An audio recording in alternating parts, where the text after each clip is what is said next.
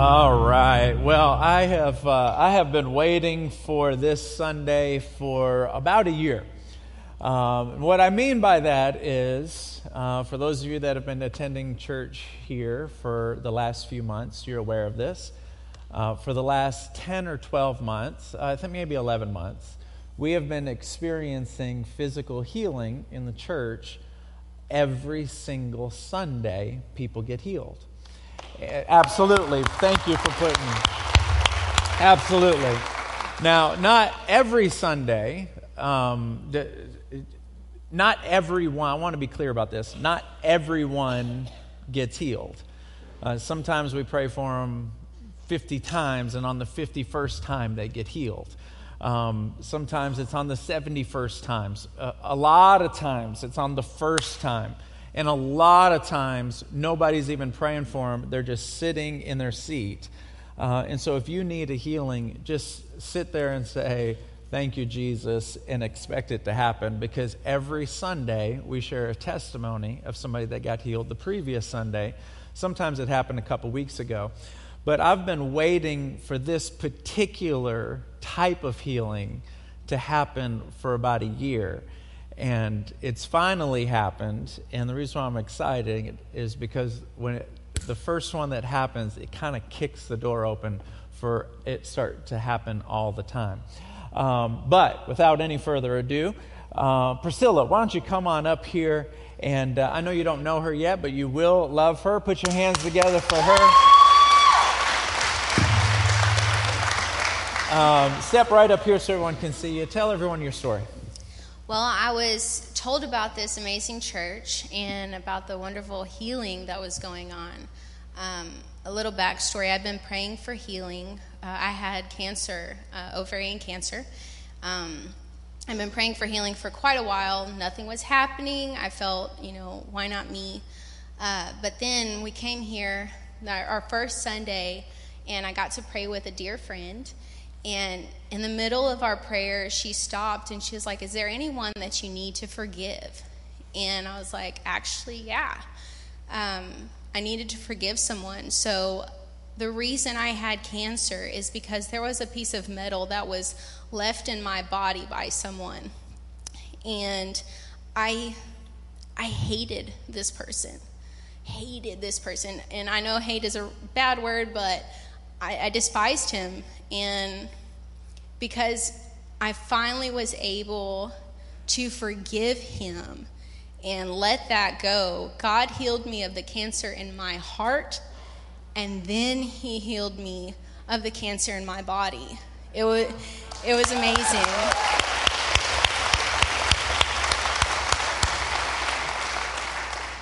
All right, so I'm going to jump in, but you're going to finish the story. Okay. She comes up to me, like, I don't know, two weeks ago, right over there after the second service, and she goes, God just, I'm healed of cancer. And so I'm like you guys, right? First thing is like, yes, awesome, praise Jesus. How do you know? and she's like, I know. And, and I don't argue with women because I've learned. That's number one. Number two, women like are dialed into their body. Like if a woman says they're pregnant and a guy says go get a test, they'll go get a test for the guy, but they already know. You know what I mean? They can just like they can tell. So she's like, I can tell. I was like, well, praise Jesus. I'm so happy. I'm not going to argue with her. Praise the Lord. Are you going to go see a doctor soon? right? She says, Yes, I'm going to see a doctor this week or next week or whatever it was. Tell them about that experience. So I went to the doctor, and then my doctor, she kept, she was just shocked, and she kept saying, All right, be still, be still. And I was like, All right, I'm going to be still, I'm going to be still. And she's like, Take a deep breath and hold it. And I was like, okay, okay. So I took a deep breath and I held my breath. And she's like, would you just look at the screen? And I looked at it and I just, I burst into tears because as a human, you want confirmation. And when God told me that Sunday, oh, back a week, because I left that Sunday and I had asked God, you know, please take this out of my heart. I walked out, and at that moment, I was healed and didn't realize it. So we came the next Sunday, and I was standing by my husband. I was like, I haven't been sick. I haven't, I have not thrown up because for two years I've been throwing up every day. Every day I've been throwing up. So it was amazing, and that was whenever I realized, you know, oh, okay, you did heal me, yeah. and then that was confirmation. And show show them the the scans. She actually got to keep the scans. The Take bottom is the mass that was on my ovaries, and the top is my healthy ovaries now.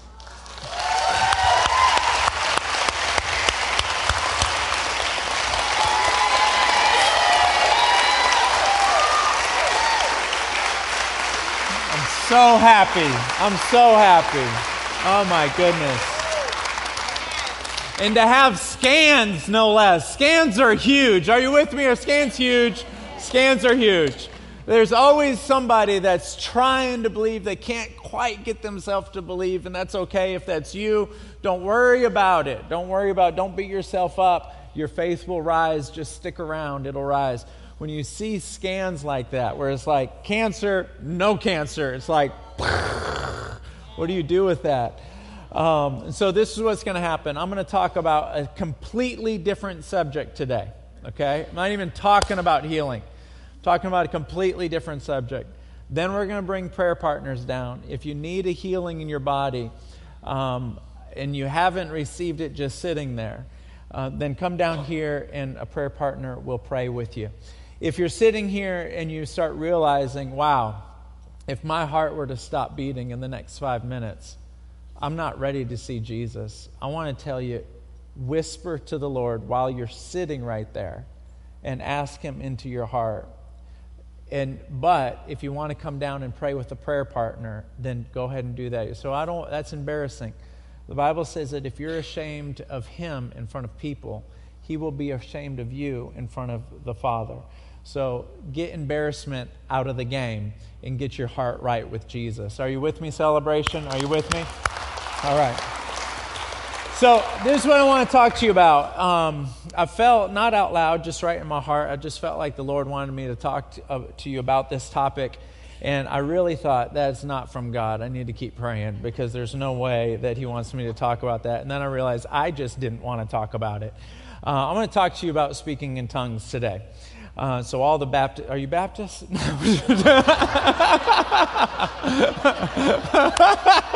was perfect timing.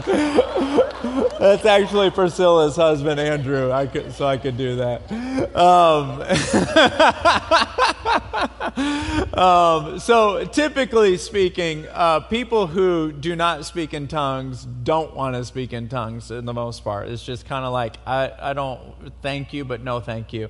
The people who do speak in tongues, um, they speak in tongues. They're happy they speak in tongues. They have no idea what's happening while they speak in tongues, but they know it's in the Bible and they're glad that they do it.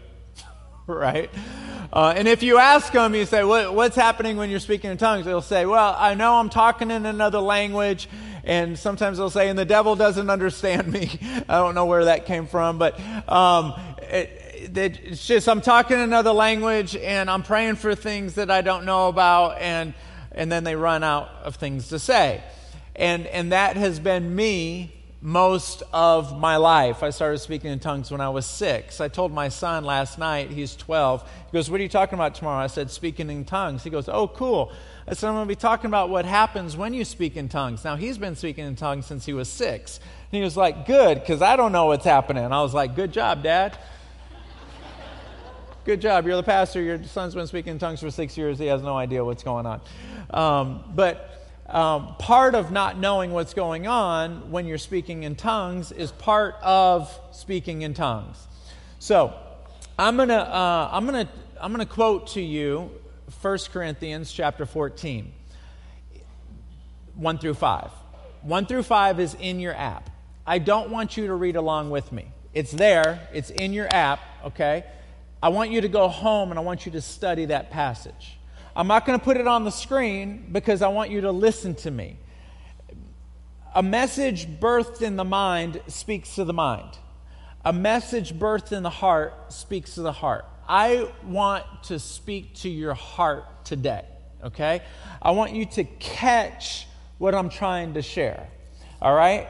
And then I want you to engage your mind and study it later when you get home. All my notes are in the app. Are you with me? Say yes. Okay, here we go. Um, and by the way, if there's anyone here that's like, oh, Jesus, don't let him speak in tongues, that's the weirdest thing you ever heard. I brought a friend to church about five years ago. I spoke in tongues. I wanted him to come to church so bad. I spoke in tongues over the mic. He never came back. It broke my heart. It broke my heart. And so um, I'm not going to speak in tongues over the mic today. And I'm going to ask anyone here that knows how to speak in tongues, please be cognizant of the fact that there's people around you that are going to get weirded out and you're going to scare them off. And so don't do that. And you say, well, that's not biblical. Actually, it is. It's in 1 Corinthians chapter 14 verse 23. It says when unbelievers or people who do not understand these things come into your place of worship and hear people speaking in an unknown language, they will think and I quote, you are crazy. Are you with me? Say yes. All right, here we go.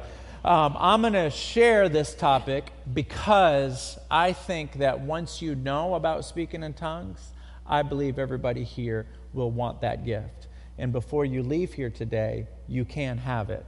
In the first service, 14 people walked out with that gift. 14. 14. So if you want it, you can have it. If you don't want it, cool. No one's going to feel awkward. But you will walk out, out of here with some weapons you didn't have. All right? If you want it. Here it comes. 1 Corinthians chapter 14 verse 1. It says this, pursue love. One of these days I'm going to preach a sermon called Pursue Love because a lot of people don't know you can go get love. Interesting, right? Anyway, pursue love and desire spiritual gifts. Desire spiritual gifts, especially to prophesy. Those of you who speak in tongues speak to God because people are not able to understand you because the power is being given to you by the Spirit because you are speaking in mysteries. Those of you who prophesy strengthen others, encourage others, and comfort others. Those of you who speak in tongues, strengthen yourselves, while those who give a prophetic word strengthen the church. I wish all of you would speak in tongues. But even more so, I wish that you would prophesy. Because prophecy is actually stronger or better than speaking in tongues unless there is a person who can interpret for you. That's the first five verses. I'm going to unpack two of them. This is what happens when you speak in tongues. Now, the podcast that's coming out will cover four points. I'm only covering two today. Number one, you are speaking in mysteries because you don't know what you're saying. People listening to you don't know what you're saying. So you don't know what you're saying, they don't know what you're saying. People who've been speaking in tongues for a long time will tell you, and this is probably true, I believe it's true, that a lot of times you can be thinking in a particular direction and be speaking in tongues and be thinking in that direction. But here's the reality the Bible says that you are speaking in mysteries. Mysteries in an- another vernacular are things that you do not understand, they're, they're beyond your imagination. So, in other words, another way of saying it is when you speak in tongues, you are speaking about things that are beyond your imagination. All right? Let me take a sidebar. Ephesians chapter 3, verse 20. Now, to him who is able to do immeasurably more than you can ask, think, or imagine. So, when you're speaking in tongues, You are asking for things that you cannot imagine to a person who is capable of giving you things that you cannot imagine. Good stuff. If you do not ask for the things that you cannot imagine, you will not receive the things that you cannot imagine. We know that because in James chapter 4 verse 2 it says, and you know this, you have not because you So if you don't ask for it, you don't get it. Now, there's, a, the- there's a, a theological belief that is wrong that says, well, if God wanted me to have it, He'll give it to me. I don't have to ask for it. That's not true because we just said if you have not you have not because you ask not and it also says in lots of other scriptures I don't have time to chase. But one of them is Hebrews chapter 11 verse 6 says that he rewards those who diligently seek him. So if you're going to get what you get without having to ask for it, then lots of scriptures are wrong. So there are certain things that God has available that you don't know exists, that you can't imagine, that you can only get and receive by asking for it in a language that you cannot understand or imagine what you're saying. Watch this. My daughter's five years old. Every single Christmas, she asks for the same exact thing. She asks for LOL dolls. Do, do you know what LOL dolls? Parents know what LOL dolls are. This is what an LOL doll is. Bang. Their heads are the size of their entire body. Okay? Now these are actually three separate gifts. Okay? They're $1.50 each one. She'll ask every Christmas, LOL dolls. And I'll look at her and I'll go, Are you sure? And she'll say, Yes. And I'll go, Okay. She is out of her mind excited. She's getting her LOL dolls. Now, in my pocket, I bought this gift for a friend of mine. I just haven't given it to him yet, and I took it out of the box, and I've been using it all morning. Um, I'll have to tell him about that later. But I went to, I went to James Avery yesterday, and uh, I bought a, a necklace. And um, I bought this necklace, sweet, cool necklace. Um, it's beautiful. Anyone here like James Avery stuff? James Avery jewelry. It's going to be a gift. Um, I love the person I'm going to give this to. I sincerely, lo- otherwise I wouldn't have got him the gift. The love that I have for him, I hope he doesn't take this personal. here, the love I have for my daughter is like here. Are you with me? But let's just say it's the same, just for the sake of conversation. She's asking for an LOL doll. The answer is yes. This one, I look at it, I see it, yes. Why is she getting stuck with a dollar fifty gift, but he's getting something nice? Because she doesn't even know this exists.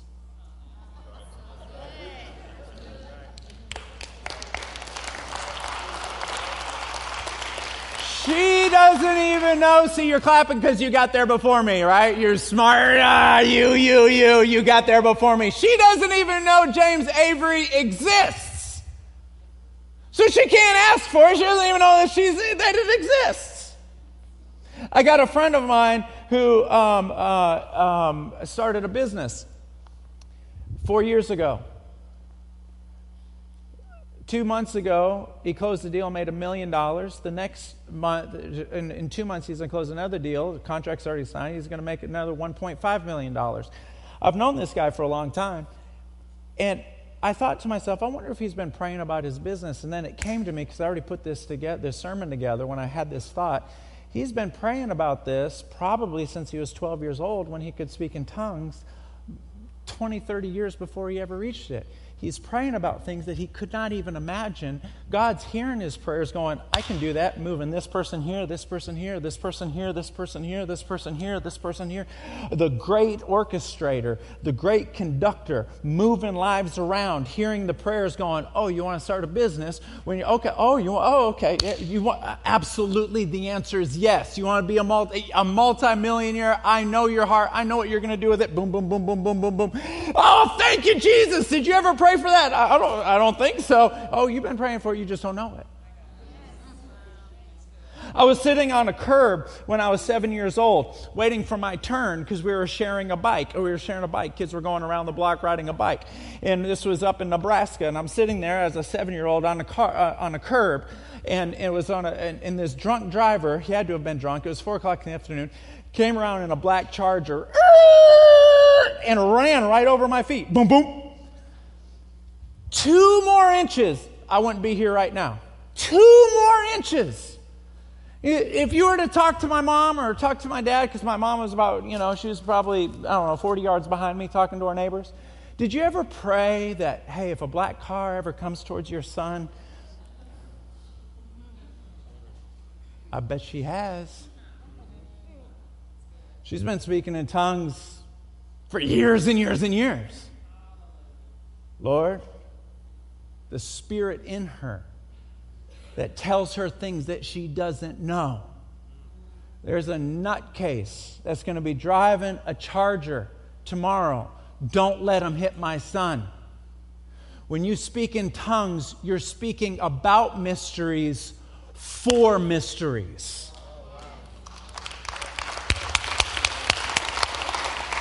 Number two, number two, those who prophesy strengthen others, comfort others, and encourage others. Those who speak in tongues strengthen themselves, which is always perplexing to me whenever I see somebody praying for another person and they start speaking in tongues. I'm like, why are you speaking in tongues? You're praying for them. When you speak in tongues, you strengthen yourself. So why are you trying to strengthen yourself when they're standing here, will you pray for me and strengthen me? Are you with me? Say yes.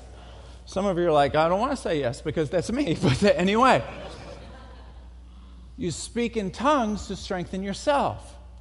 And some of you, just so I can chase that rabbit, well, I'm trying to get strong in that moment. First of all, you should have already done that. But when you're trying to strengthen yourself, your spirit is already strong. Watch this Matthew 26 41. Jesus looks at his disciples and says, Pray so that you don't fall into temptation. For your spirit is willing, but your flesh is weak. See, everybody in here, your, your spirit is already strong. You want to have a relationship with God. You want to walk with God. You want to be like Jesus. You want to be as close as you can with Jesus. The problem is not your spirit. The problem is that stinking flesh that you got that fights against what you want to do. And, and let me read this scripture real quick just so I can find it because I didn't memorize it. James chapter 1, verse 14. Nope, that's not it. Sorry.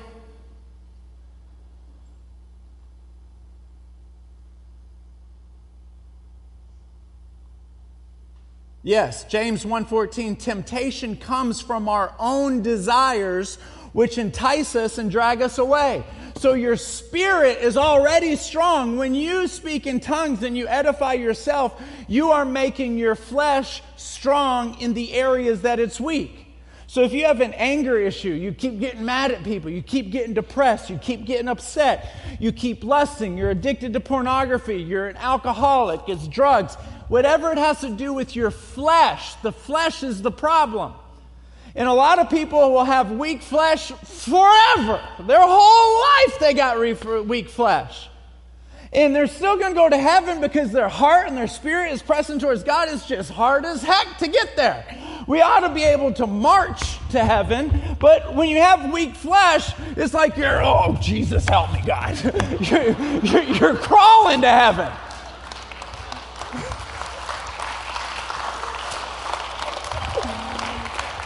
You're barely getting there.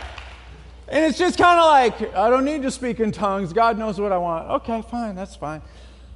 for the rest of us, we're on our way.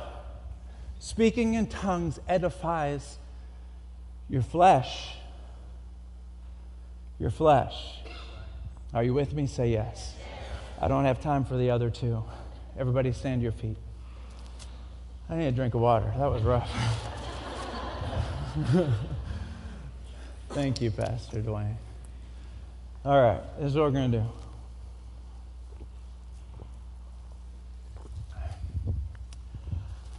Whew.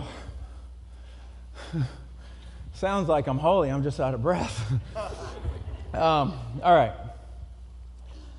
I have, I have, I'm on my 21st or 22nd year pastoring. First was youth pastoring and then senior pastoring. And every time, as far back as I can remember, the services consisted of four songs, offering, I preach, everybody goes home. And over the last year, I've just said, Lord, I'm so sorry for doing that. And it's probably, it's probably the right thing for, for other preachers. So don't think less of anyone. It's just for me, I'm just in a different season. And um, so don't, don't ever compare preachers. That's wrong. But the season that I'm in, I need to hurry up and get done talking as fast as I can, shut up, and then see what the Holy Spirit wants to do. And there's people in this room that are saying, I didn't know speaking in tongues did that much. And so, for those of you that speak in tongues, I want to encourage you to do it all the more. Ephesians chapter 6 verse 18 it says pray in the spirit at all times on every occasion be alert and persistent in praying for believers everywhere so praying in the spirit all the time because you're praying about things that you have no idea but for those of you in the room that you want this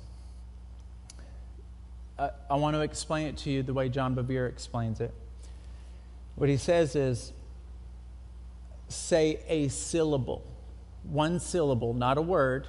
I've tried to learn Spanish and I learn words. Don't try to say a word. A syllable. A syllable.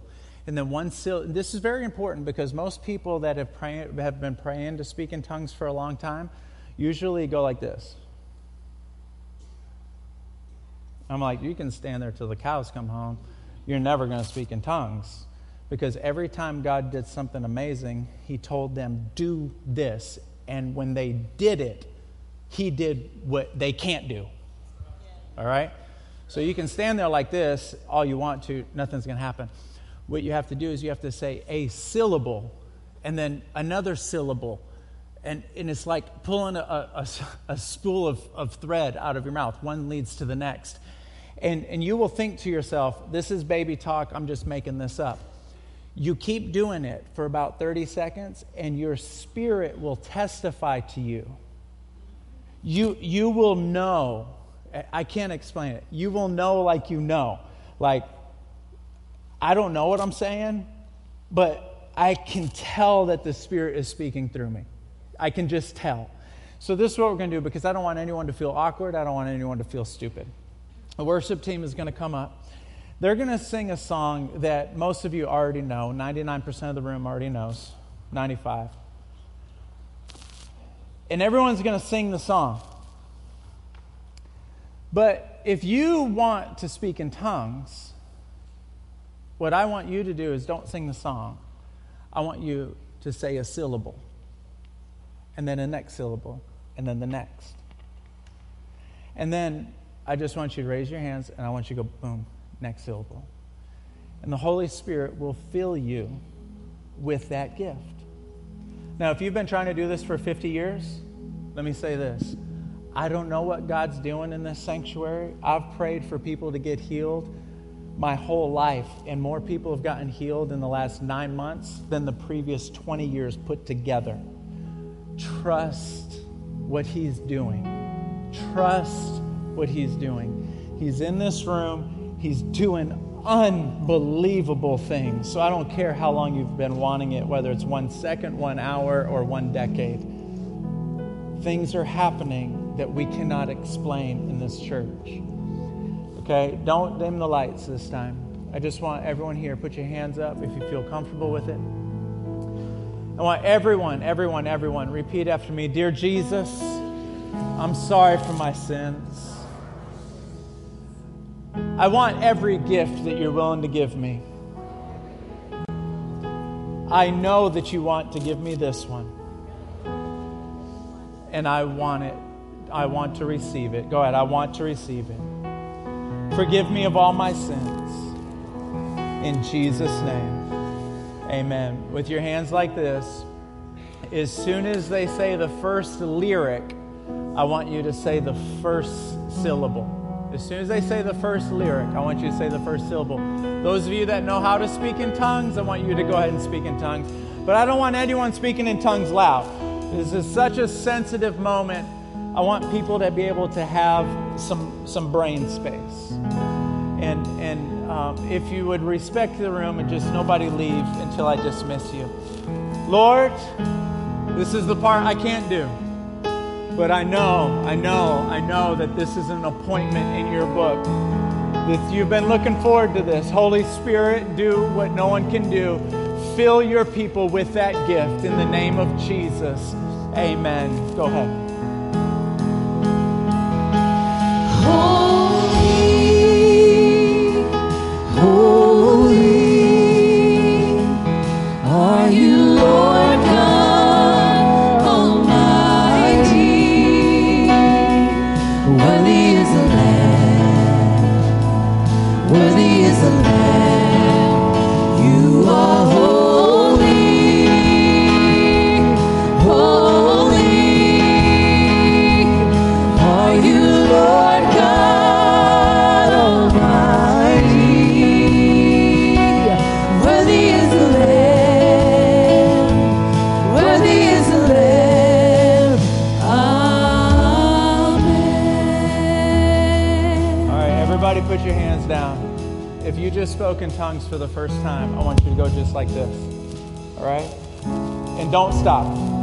To do just like this and don't stop.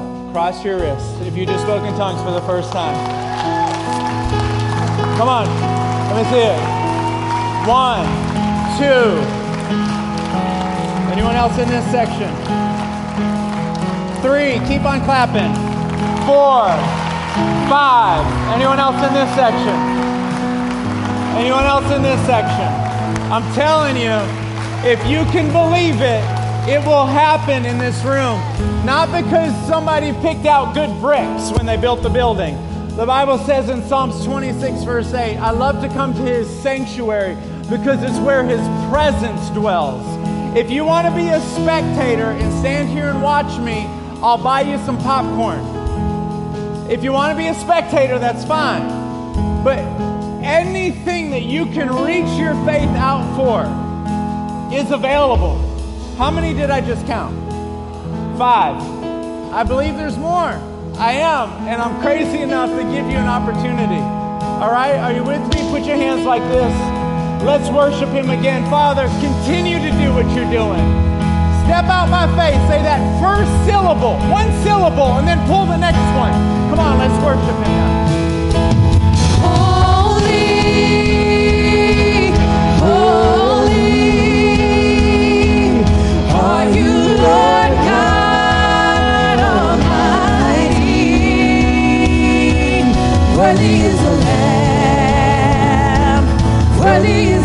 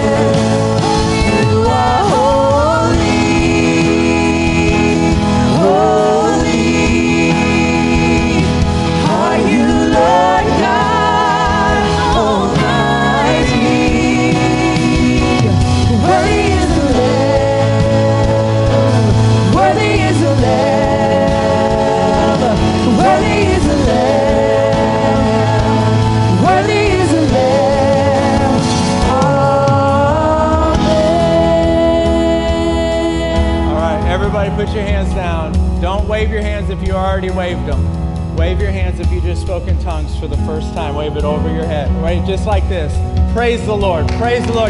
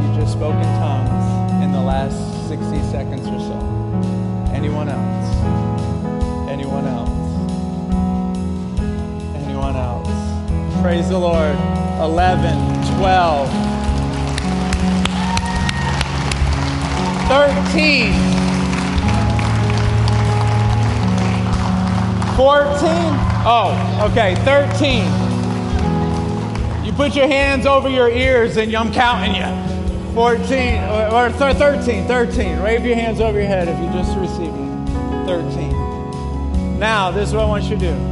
We're at 13. I want you to wave your hand at me like this if you may have, but because you're not 100% sure, you haven't waved your hands, but you think you might have, all right?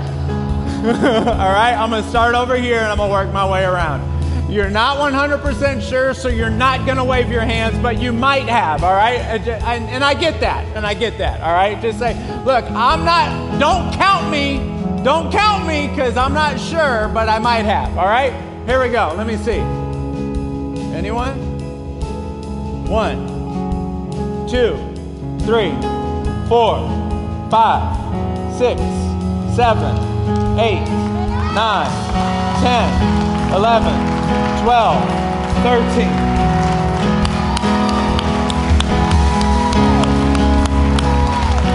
I won't count you.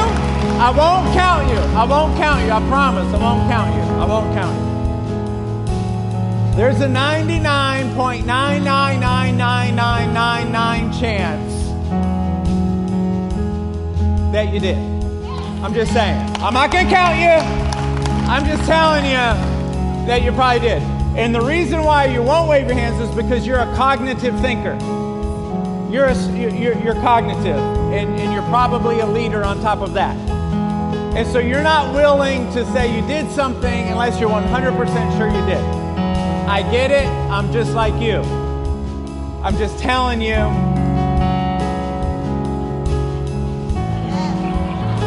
I'm just telling you. if you just keep doing it, you keep doing what you're not sure you can do, your spirit will testify. You'll say, okay, this is real. Your spirit will testify. How many people just wave their hands that they think they might? 13? All right, but I'm not counting. How many people waved their arms in the first round? 13. All right. Prayer partners come down. Only the prayer partners that have been through training. If you haven't been through training, please go through training. I need you to get down here. Whatever you need, whatever you need, whatever you need, whatever you need, whatever you need. I want you to come down here and let somebody pray with you. There's no official dismissal. May the Lord bless you. May He keep you. May His face shine down upon you. Let me say for all the skeptics here, don't feel bad about being skeptical. You're, you, you haven't been raised around this stuff. This is all new. Don't feel bad about it. But notice, I'm not trying to manipulate anybody. I look just like you, except bald.